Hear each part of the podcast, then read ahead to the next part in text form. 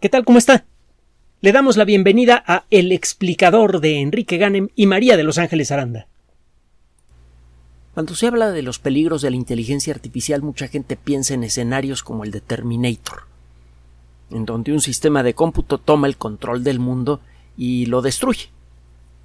Hay un escenario un poco menos dramático que aparece en una película antigua, me parece que de los setentas, que se llama The Forbin Project, lo tradujeron al español como Coloso 1980 o algo así.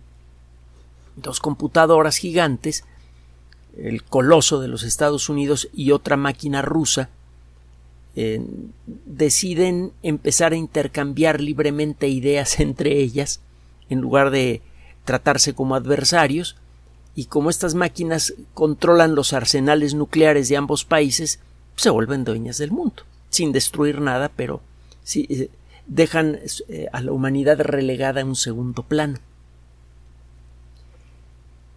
La probabilidad de que esto ocurra en nuestras vidas es prácticamente cero, cuando menos en las próximas décadas, década y media. Pero la inteligencia artificial en su estado actual sí que está empezando a generar una serie de problemas graves que pueden desestabilizar a cualquier sociedad incluso a la sociedad global. Y estos problemas merecen atención. Este tipo de, de problemas son, los hemos enfrentado antes a menor escala cuando una tecnología novedosa es inyectada, perdón, en la sociedad sin ningún tipo de reflexión ni control. Simplemente vea lo que pasó cuando el Internet que durante décadas fue una herramienta restringida de comunicación entre universidades, industria y el gobierno de los Estados Unidos, eh, así es como nació en la década de los 60, a final de los 60. Simplemente recuerde, repito, lo que sucedió cuando el Internet se volvió público a finales del siglo pasado. En muy poco tiempo aparecieron las redes sociales, aparecieron los servicios por Internet y la revolución ha sido rapidísima, ha tenido algunos aspectos muy positivos, por ejemplo, el poder hacer muchos trámites en línea que antes requerían formarse por horas en, en, la calle, muchas veces con papeles delicados en la mano, simplemente los trámites para el automóvil. Pero ha tenido unos aspectos muy negativos. Por ejemplo, la gentrificación producida por el nomadismo digital y los servicios de eh, renta turística que todo esto se basa en el Internet. Es un problema que ya es grave en muchas ciudades del mundo, entre ellas varias ciudades de México, y que no parece tener una solución simple. Bueno, pero ¿de qué vamos a hablar el día de hoy? Vamos a meternos en lo sabroso. En eh, las últimas semanas han sido presentados para publicación varios trabajos muy interesantes, algunos de ellos eh, en revistas arbitradas, otros en foros profesionales. En todos los casos se trata de trabajos en donde exploran de manera directa el impacto que tiene la inteligencia artificial en su estado actual, y estamos hablando muchas veces de herramientas gratuitas o de muy bajo costo para la sociedad humana el impacto todavía es pequeño, pero el ritmo de crecimiento del uso de la tecnología es tan alto que en un intervalo de tiempo muy breve, estamos hablando de un año o dos, cuando mucho, estos ejercicios de impacto en la sociedad humana que han hecho eh, los autores de estos trabajos podrían eh, convertirse en eh, problemas muy, muy graves que podrían afectar eh, la capacidad que tiene mucha gente para seguir trabajando, para que se crea en lo que dice, para el funcionamiento de la sociedad civil. El primer trabajo fue presentado por eh, un grupo de investigación que se llama el Grupo de Investigación de Inteligencia Artificial centrada en los humanos una traducción un poco tosca de Human Centered AI Research Group. Eh, trabaja en la Universidad de Stanford. eh, algún día le platicaré algunas reservas que hay con respecto a algunas universidades eh, en, los Estados Unidos. Muchas veces la gente que se forma allí y luego regresa a sus países de origen vienen con una serie de ideas que suenan muy buenas pero que a la mera hora resultan ser muy negativas para el desarrollo de las, de las colectividades a, donde regresan las personas. Pero bueno, eso es otra historia. Eh, resulta que eh, lo que está ahora muy de moda es lo que se llama inteligencia artificial generativa. A la inteligencia artificial generativa le pide usted una serie de condiciones para generar un producto. El producto puede ser un video, una imagen fija, un audio o cualquier otra cosa. Y el sistema le replica a usted con el nivel de detalle que usted quiere. Un ejemplo de un sistema de inteligencia artificial generativa muy discutido en la actualidad es ChatGPT. Pero no es ni el único en su tipo y desde luego no es necesariamente el mejor, es simplemente el más publicitado. Y además ya viene ChatGPT 6, estamos a una versión muy, anterior. Eh, a esto vamos a regresar un momento más. Estos sistemas de inteligencia artificial generativa entonces trabajan por solicitud. Usted puede decirle, oye, prepárame un guion. De hecho, vea las ligas que publicamos el día de hoy en nuestras redes sociales. Hay un video sobre esto. Genérame el guion de una película y el, eh, pues, le da a usted una serie de características. Quiero que se trate de una película en donde un robot eh, eh, con inteligencia artificial ayuda a salvar a la especie humana. El sistema genera el guion, la persona que, lo solicita lo revisa y dice, a ver, me gusta el guion, expande. En, este guion el sistema ya propone una serie de tomas qué tomas se tienen que hacer y en qué secuencia y más o menos de cuánto tiempo deben ser. Eh, la persona entonces le dice, a ver, mm, dame más detalles, quiero que me digas cuántos personajes van a aparecer en la escena, la posición de la cámara, etcétera, etcétera. Y el sistema responde enviando un guion completo con todos los detalles necesarios para la producción. Esto ya lo hace un sistema y luego cada una de las tomas eh, por ejemplo, toma número 5 en un laboratorio, un grupo de investigadores utiliza computadoras para construir un robot que haga tal o, cual cosa. La cámara se está moviendo de tal manera, la iluminación es de esta manera, etcétera, etcétera. Eso se lo pasa usted a otra herramienta de inteligencia artificial y le genera un video del tiempo que usted diga con la resolución que usted diga y, con eh, eh, incluso usted puede meter una voz generada por inteligencia artificial que suene como la voz de Pedro Pérez, Juan González o Albert Einstein, si tiene usted ejemplos de esas voces, eh, y le puede pedir a otro sistema de inteligencia artificial que genere las palabras que va a decir esa voz artificial que sirve como voz de fondo para, para esa toma. Todo eso eh, no involucra a una sola persona. Estos sistemas de inteligencia artificial generativa son en la actualidad ya muy poderosos. Verá algunos ejemplos de nuevo en las ligas que, que acompañan esta publicación. Las encuentra usted en Twitter, las encuentra usted en nuestras presencias de Facebook. El caso es que lo que encuentran los autores de este estudio de Stanford es que en el mayor problema que tienen en la actualidad este tipo de productos que son generados por inteligencia artificial generativa tienen el problema de la base sobre la cual aprendieron. Los sistemas de inteligencia artificial generativa lo que hacen es buscar una se les entregan una serie de ejemplos por ejemplo, de cómo es un guion cinematográfico, y el sistema aprende a crear guiones cinematográficos, simplemente siguiendo un patrón. Los sistemas de inteligencia artificial en la actualidad no son autoconscientes, no son capaces de, pensamiento original, pero sí pueden ver muchas muestras del pensamiento original de miles y miles de personas que han hecho miles y miles de guiones para películas o para programas de televisión y pueden aprender a hacer productos que tengan una calidad comparable de manera automática. El problema está en el material que se usa para entrenar a estos sistemas.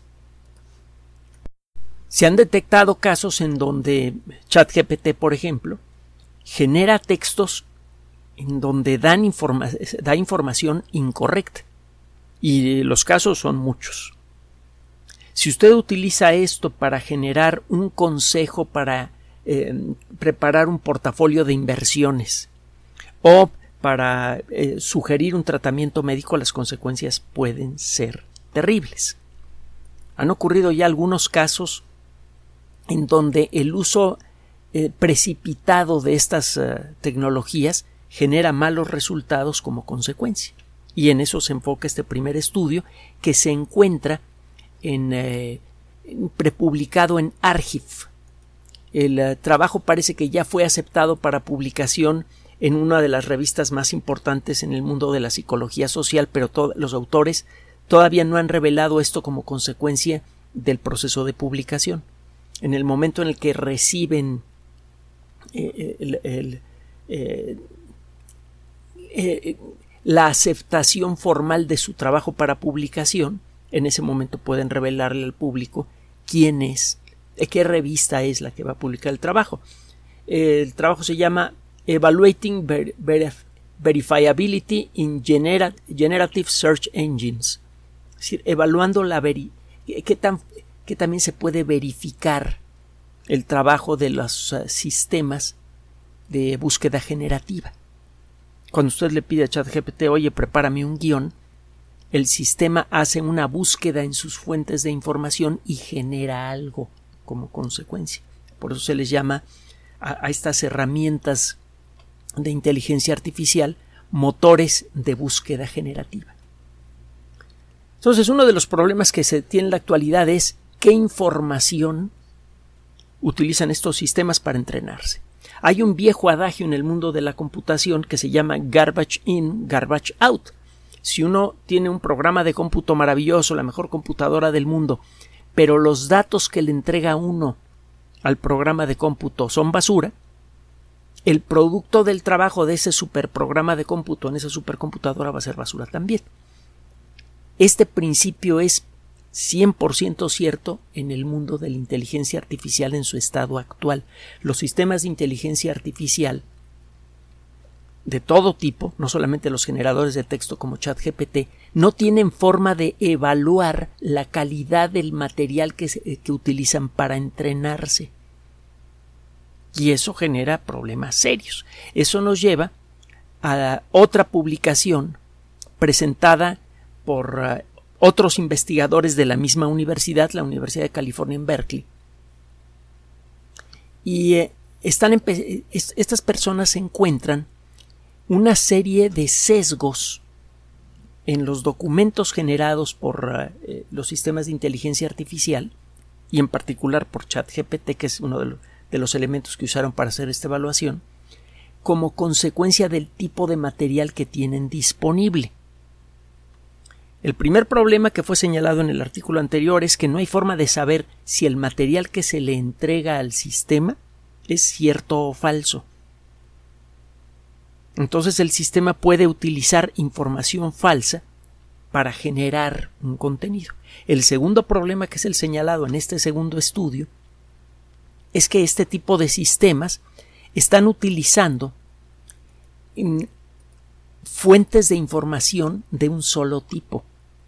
Por ejemplo, encuentran que ChatGPT eh, la información que utiliza para generar literatura, cuando usted pide a ChatGPT que genere textos de, tipo literario, novelas, ese tipo de cosas, ChatGPT se ha vuelto muy limitado porque las, entre comillas, lecturas de ChatGPT que ha utilizado para aprender a redactar novelas son novelas de ciencia ficción y fantasía principalmente, y solo algunas. Por ejemplo, Harry Potter, por ejemplo, el Juego de Tronos, que es, muy popular, pero es algo ultraviolento y, y, en muchos sentidos antihumano. Si usted quiere generar un documento, por ejemplo, una novela corta, basándose en ChatGPT, va a tener esas distorsiones. Entonces, este tipo de sistemas de inteligencia artificial generativa ya tienen esos dos problemas. El primero es que a veces se alimentan con información falsa y no tienen forma de saberlo y lo incorporan en su proceso de generación de información. Y en el segundo caso, las fuentes de información son muy pobres. El eh, chat GPT, por ejemplo, tiene muy incorporada muy poca información sobre literatura clásica de distintos idiomas. Y como consecuencia de eso, su, entre comillas, cultura es muy limitada, y eso se nota en los resultados. Un tercer problema Ahorita vamos a sacar conclusiones con respecto a estas tres notitas que parecen muy inofensivas. Un tercer problema fue presentado en una discusión pública sobre inteligencia artificial, en el que fue discutido el caso de los famosos deepfakes, de, las, de los engaños profundos. Tiene tiempo, estamos hablando cuando menos de un año o dos, si no es que más tiempo, en que, eh, por ejemplo, muchas celebridades, sobre todo actores y actrices de, cine, se quejan que aparecen videos de ellos eh, hablando en favor o en contra de un candidato o en, videos eh, eróticos extremos, etcétera, etcétera, y son videos que ellos no hicieron. Y si usted ve esos videos, usted jura que vio a tal o cual actor hablar en favor de tal o cual candidato, o haciendo tal o cual cosa.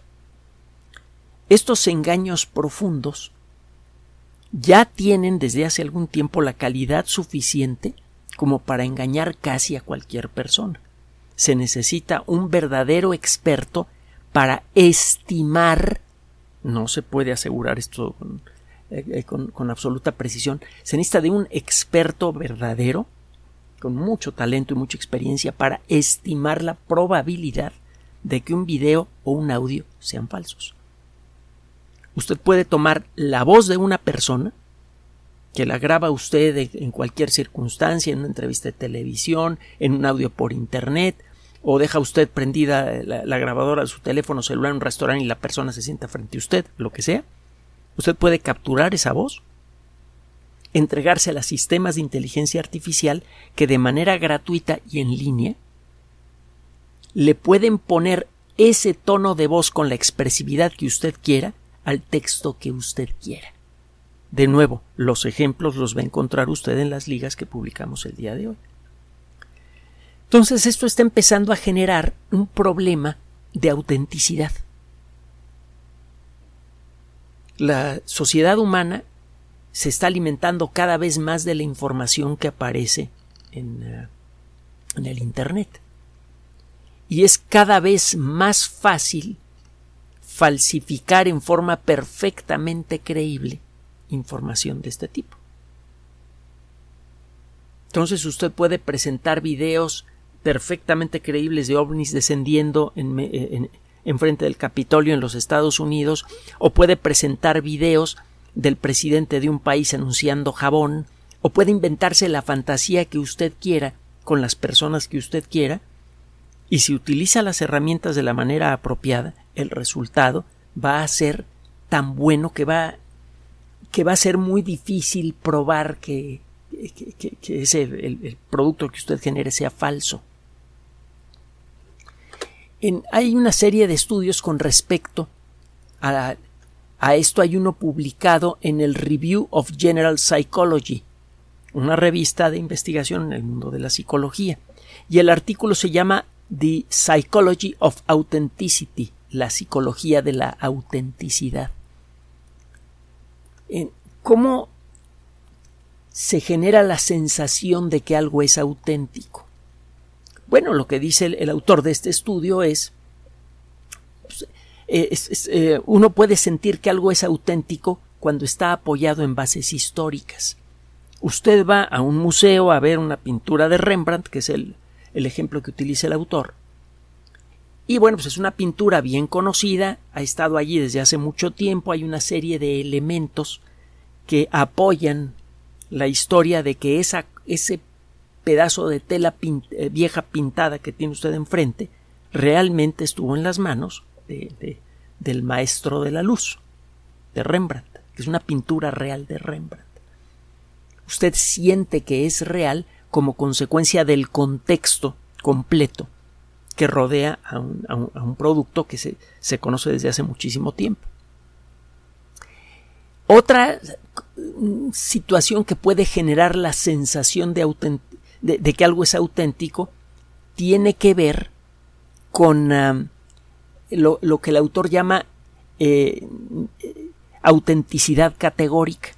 Usted va a un restaurante japonés en Japón pide una pizza napolitana y le traen una pizza que tiene exactamente el sabor, la textura, todo lo que encuentra usted en una pizza que compró usted en una pizzería de a verdad en la ciudad de Nápoles, y usted va a jurar que la pizza es auténtica. A lo mejor la pizza fue desarrollada por un cocinero japonés con ingredientes japoneses y aún así usted va a jurar que la pizza es auténtica porque tiene el nivel de calidad suficiente, tiene la categoría suficiente para ser considerado como algo auténtico. Es más, la pizza podría haber sido construida por estos brazos robot que empiezan a hacerse populares en algunas, eh, en algunas cadenas de comida rápida. Hay robots baristas que preparan muy buenos cafés y hay robots que están empezando a realizar algunas de las labores más simples en sistemas de cocina rápida, por ejemplo, freír papas. En poco tiempo van a estar haciendo todo el trabajo. A usted le dan esa, ese trozo de comida y usted dice que es auténticamente napolitano y no lo es. Usted se quedó con la sensación de que algo era cierto porque tiene la categoría suficiente para que usted lo califique así. Y aún así está usted comiendo un producto que en un sentido muy real es falso. También está la cuestión, y es un, asunto especialmente delicado, lo señala el autor, ahorita le digo el nombre, se llama George eh, Newman. nosotros sentimos que algo es auténtico cuando se corresponde con nuestros valores y nuestras creencias. Es, en pocas palabras, cuando nos dan por nuestro lado. No importa que la información que nos alimenten sea falsa y lleve mala intención. Si eh, nos da por nuestro lado, nos lo creemos. Y esto es uno de los peligros más delicados, sobre todo para lo que se viene en los eh, próximos meses para México y lo que se viene en los próximos años en muchos otros lugares del mundo, las elecciones públicas.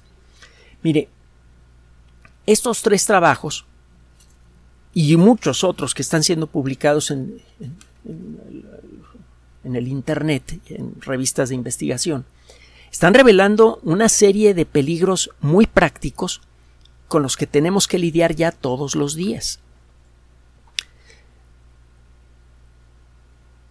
En alguna ocasión le platicamos ¿por qué no hemos eh, continuado nuestra presencia en los medios de comunicación masiva? Hubo un par de, propuestas hace algunos años, incluyendo uno que venía de una televisora. No decimos cuál. Y ahora vamos a dar un poco más de detalle de por qué no quisimos entrar a esa televisora. El contrato nos pide, entre otras cosas, un contrato gordote, mire, así. Dice, eh, eh, todas las fotografías que me han tomado desde pequeño, la forma en la que me visto, la forma en la que me paro, la forma en la que me peino, las la forma en la que me expreso, todos los nombres incluyendo mi nombre, eh, el que me pusieron mis papás, eh, y, los, nombres artísticos que he usado en mi vida, todo eso pasa a ser propiedad de la empresa. ¿Mm? Así como lo oí. Dos, si me pasan un documento en el que me pidan que lea yo sobre temas de elecciones, sobre temas educativos, sobre temas, en pocas palabras, de política y sociedad, lo tengo que leer como si fuera mío y si alguien me pregunta si el texto es mío, tengo que decir que sí, aunque me lo haya escrito otra persona. Y ese, esa era... Eh, en, un contrato ya sabe usted que vienen primero las declaraciones y luego viene todo el capitulado, todo, eh, todas eh, las cláusulas del contrato, las cosas por cumplir. La primera cláusula en ese contrato y en otro que tenía que ver con estación de radio era esa. Y desde luego había otra cláusula más que decía que si incumplíamos el contrato, teníamos que regresar todo el dinero que habíamos ganado desde que entramos a trabajar en la empresa.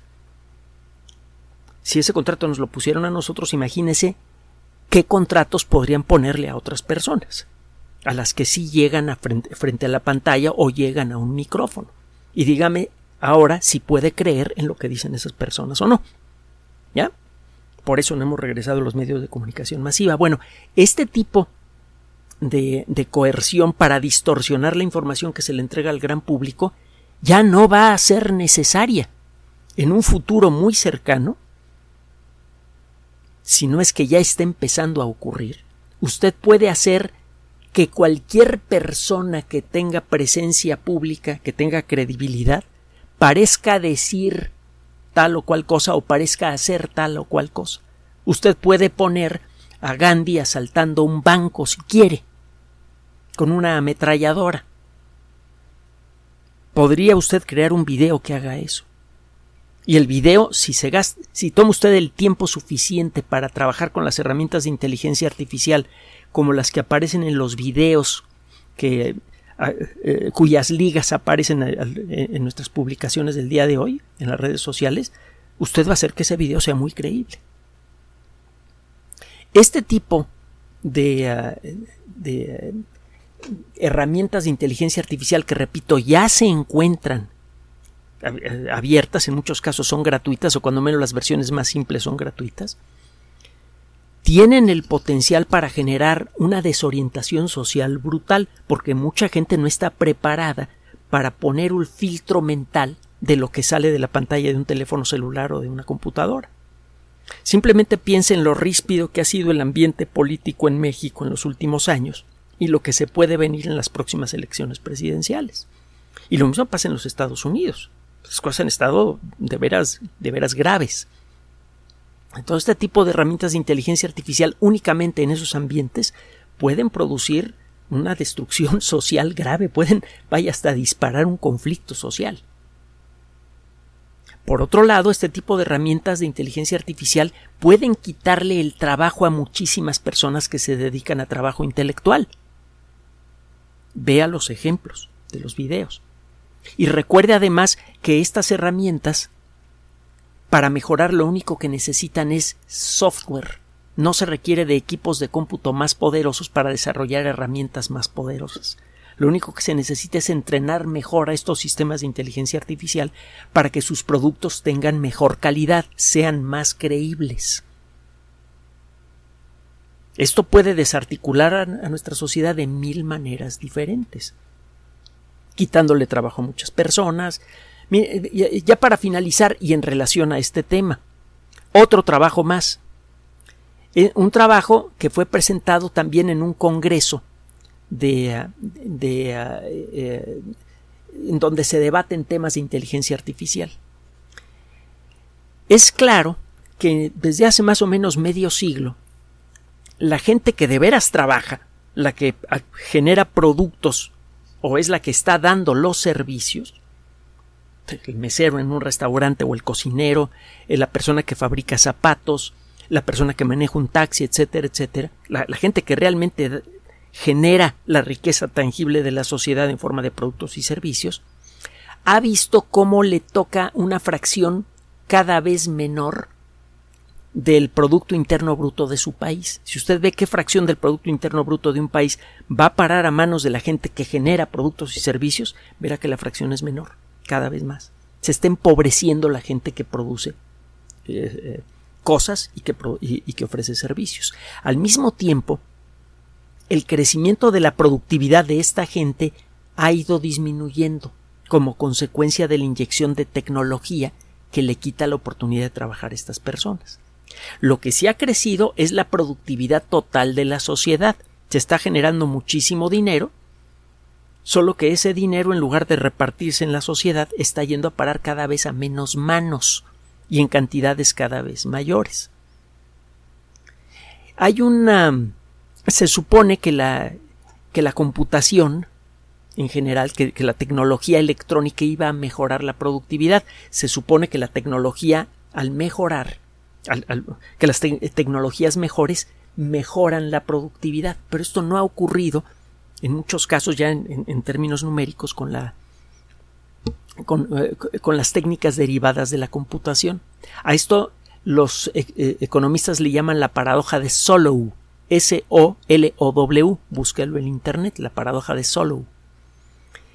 En, se, em, se cree que la inteligencia artificial podría ayudar a cambiar esto. Pero eh, la realidad es que el análisis que están haciendo muchos expertos, hay por ahí una conferencia, un video eh, relacionado con esto que recomendamos también el día de hoy,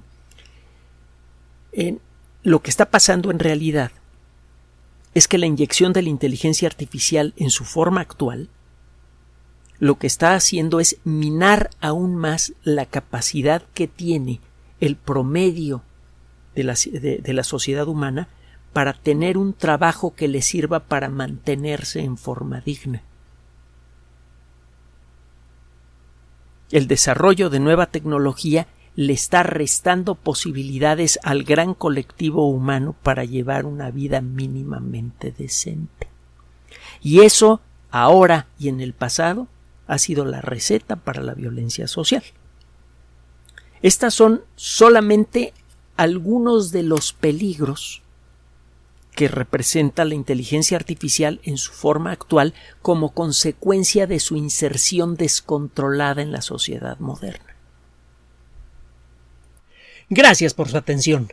Además de nuestro sitio electrónico www.alexplicador.net, por sugerencia suya tenemos abierto un espacio en Patreon, el explicador Enrique Ganem, y en PayPal, el explicador patrocinio por los que gracias a su apoyo sostenemos este espacio.